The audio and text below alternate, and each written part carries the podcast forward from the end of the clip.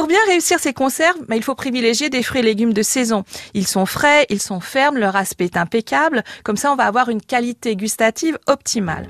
Les produits de saison avec lesquels on peut faire des conserves, bah, c'est bien entendu les haricots verts, ça tout le monde y pense. On peut aussi faire des plats cuisinés comme les ratatouilles parce qu'en ce moment on va trouver beaucoup d'aubergines, de poivrons, de courgettes.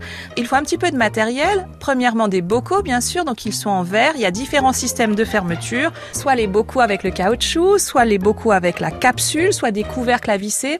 Et puis deuxièmement, il faut une grande marmite. Donc si vous avez une cocotte minute, un autocuiseur, un couscoussier, ça fait très bien l'affaire. Le mieux, c'est de blanchir ces légumes avant de les mettre en conserve. Ça veut dire quoi? Ça veut dire qu'on les plonge tout simplement dans l'eau bouillante pendant 2 à 3 minutes et ensuite on rafraîchit dans de l'eau glacée. Ça va permettre de garder une jolie couleur et une texture. Une fois qu'on a blanchi nos légumes, on va donc stériliser on va stériliser quoi? D'abord le contenant, on stérilise nos bocaux. Donc qu'est-ce qu'on fait? On les met tout simplement dans de l'eau bouillante, donc à la fois le bocal, mais aussi le joint en caoutchouc si vous en avez un et le couvercle. Ça c'est vraiment important.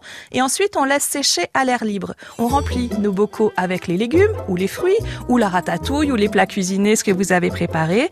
On remplit jusqu'à 1 cm du bord, on ferme et on va plonger dans l'eau bouillante. Alors donc on va mettre 3 ou 4 bocaux dans notre marmite et on va porter à l'ébullition ce qui est vraiment important, c'est de mettre un torchon entre les bocaux parce que quand l'eau va bouillir, vos bocaux risquent de s'entrechoquer et de se casser. Donc on met un torchon propre pour les séparer. Et ensuite, il faut couvrir d'eau au moins 2 à 3 cm au-dessus des bocaux parce que lors de la période d'ébullition, l'eau va s'évaporer et il faut toujours que les bocaux soient immergés. Une fois que le temps de stérilisation est écoulé, on va laisser nos bocaux refroidir dans notre cocotte. Après, on va les sortir et puis on va les étiqueter.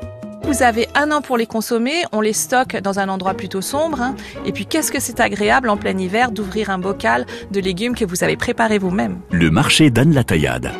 À podcaster sur francebleu.fr.